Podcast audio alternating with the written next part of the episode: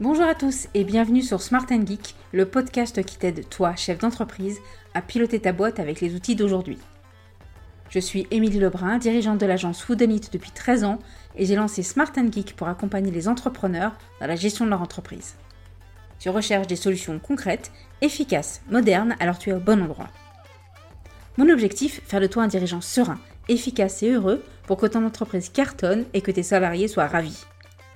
Dans ce podcast sans langue de bois, on parle télétravail, management, organisation, trésorerie, bref tout ce qui touche à ton entreprise, en mode smart, c'est-à-dire des conseils simples et actionnables, et du geek avec des outils actuels faciles à prendre en main. Smart and Geek, c'est un épisode tous les vendredis et un supplément un mardi sur deux, alors abonne-toi pour ne manquer aucun épisode. Installe-toi confortablement, je te souhaite une bonne écoute. Smart and Geek, c'est maintenant.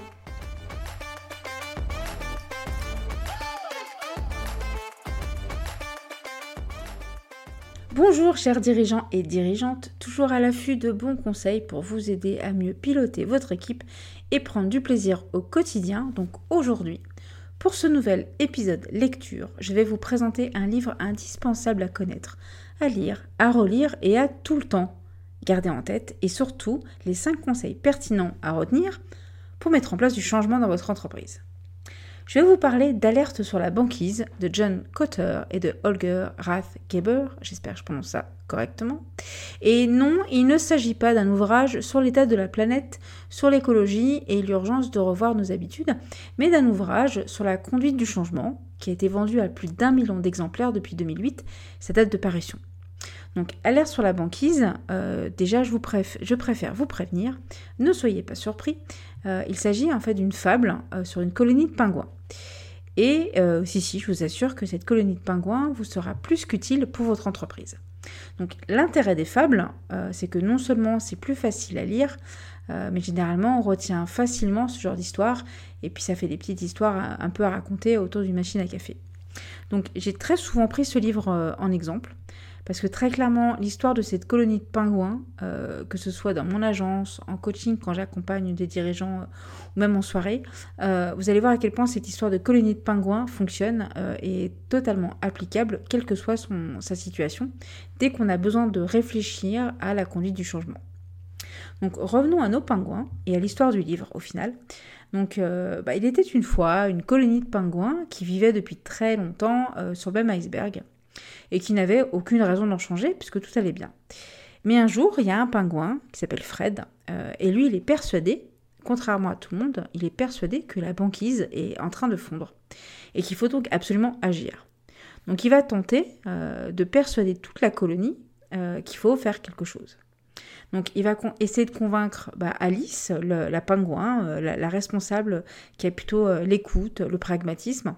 Il va essayer de convaincre Louis, qui est le grand chef, Chouchou, qui est le pingouin populaire euh, assez écouté des autres pingouins. Et puis il va souvent être confronté à Non-Non, euh, qui est le pingouin un peu ancien, qui n'est jamais d'accord avec rien et qui ne veut jamais rien valider, et qui est clairement mon personnage favori, tellement j'ai rencontré de Non-Non dans toutes les entreprises. La vraie question c'est déjà, est-ce que la banquise, elle fond réellement? Euh, Et si oui, comment on va se mettre d'accord entre pingouins sur le plan d'action? Avec autant de pingouins aux comportements et aux convictions différentes. Je m'arrête là pour le résumé de la fable, pour ne pas trop vous spoiler, pour pas trop vous dévoiler euh, le, reste de l'histoire. Je vais vous laisser la découvrir en intégralité, parce que à travers les aventures de Fred, vous allez reconnaître toutes les situations qu'on peut connaître en entreprise dès qu'on a besoin de mettre en place un changement. Euh, la résistance, les craintes, les désaccords sur la situation, et aussi sur les idées pour dépasser les blocages, réussir à prendre, j'ai envie de dire, une autre voie. Donc je vais plutôt vous partager au lieu du reste de l'histoire les cinq clés euh, que je trouve qu'il faut retenir de ce livre et qui aident réellement à conduire un changement.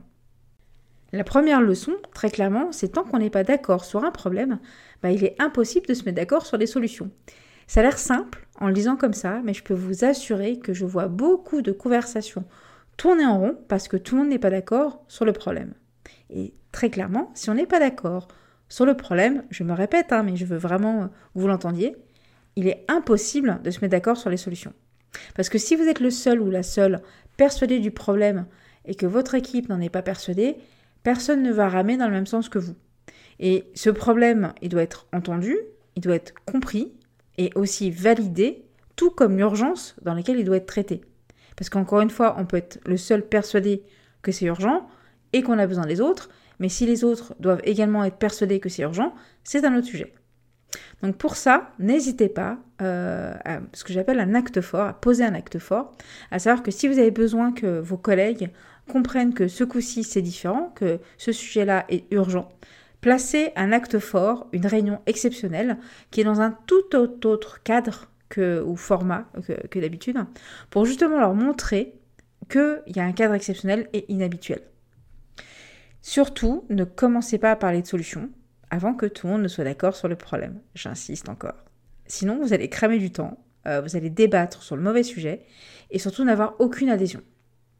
Expliquez toujours avec beaucoup de détails ce que vous constatez en restant factuel, pourquoi c'est un problème et pourquoi c'est urgent de faire quelque chose, quel est l'objectif du changement que vous attendez et puis surtout les bénéfices pour tout le monde?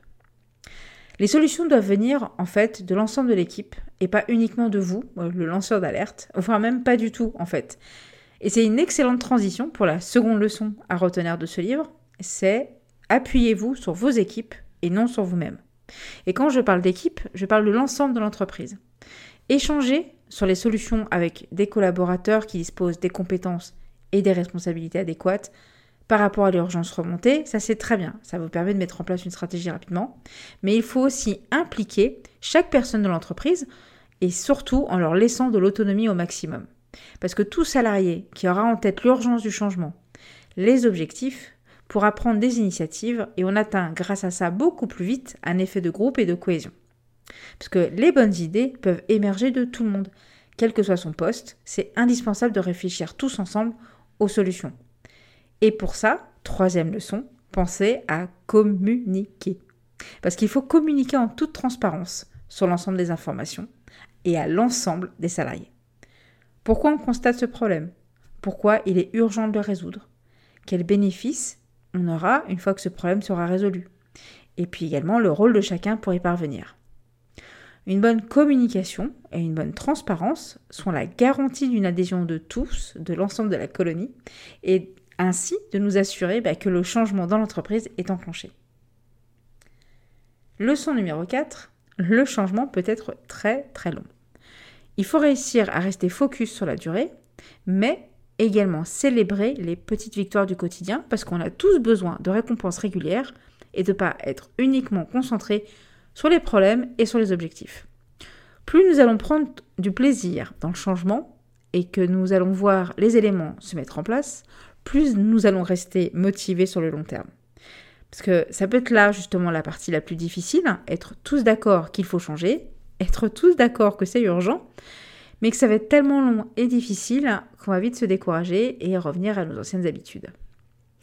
Pensez donc à découper ce grand changement en petites étapes, à, vous accorder des petites victoires, et ce, à tous les participants, quel que soit leur poste. Grâce à ça, ça aura un vrai impact sur la tenue et sur la durée. Car cinquième et meilleur conseil, en tout cas pour moi, pour tout changement, eh bien on a besoin de tous les pingouins. On ne peut pas porter seul un changement et on ne peut pas obliger une équipe à un changement. Ça, ça ne fonctionne pas. Il faut l'adhésion du groupe aux problèmes, mais aussi aux solutions. Chaque pingouin va avoir une clé, un mode d'emploi, des idées, et on a tous parfois envie de ne pas échanger avec le non-nom de son entreprise, et je suis sûre que quand je parle du non-nom, euh, tu as un nom en tête, tu imagines ton pingouin non-non dans ton entreprise. Clairement, ça peut être décourageant pour nos dirigeants. Je suis d'accord que ça prend du temps. Ça prend de l'énergie pour convaincre nos collaborateurs. Mais par contre, une fois que c'est fait, c'est aussi un tel soulagement de ne plus tout porter tout seul sur nos épaules. Et c'est aussi une source d'idées et de solutions auxquelles on n'aurait jamais pensé. Et c'est là où ce livre, je trouve, Alerte sur la banquise, nous éclaire euh, au maximum sur la résistance au changement et nous, montre aussi bah, une autre façon de manager notre colonie euh, pour réussir à mettre en place ce changement. Et, ne pensez pas qu'il s'agit d'une simple fable euh, superficielle, amusante, etc. Parce qu'il y a vraiment des vraies idées et une méthodologie très très puissante derrière ce livre.